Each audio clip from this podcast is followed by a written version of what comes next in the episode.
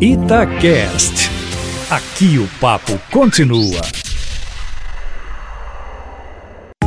Itatiaia Carros, com Emílio Camanzi. Emílio Camanzi, o primeiro mês do ano termina hoje, mas já trouxe diversas novidades para o mercado de carros. Não é isso, Emílio? Boa tarde para você. Boa tarde, Júnior. E para você que está nos ouvindo no Itatiaia Carros. É isso mesmo, Júnior. Ano novo, vida nova e com vários lançamentos importantes durante o ano. A estreia foi da Volkswagen com o Polo GTS, o novo esportivo da marca para ocupar o lugar do Golf GTI. Ele custa a partir de R$ 99.470 e já está à venda. O coreano Kia Rio, feito no México, foi lançado oficialmente dia 28 que passou, mas está nas concessionárias desde o dia 15.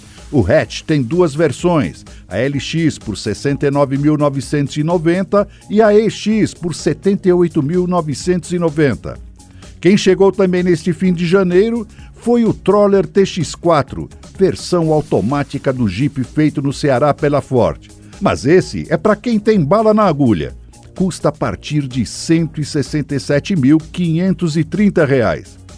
Quem já está com a data marcada para chegar é o novo Renault Duster. Vai ser no início de março. Em seguida, mas ainda sem a data definitiva, vem um novo Peugeot 208 feito na Argentina. Igual ao europeu, tem um design arrojado e deve agitar o mercado dos hatch premium.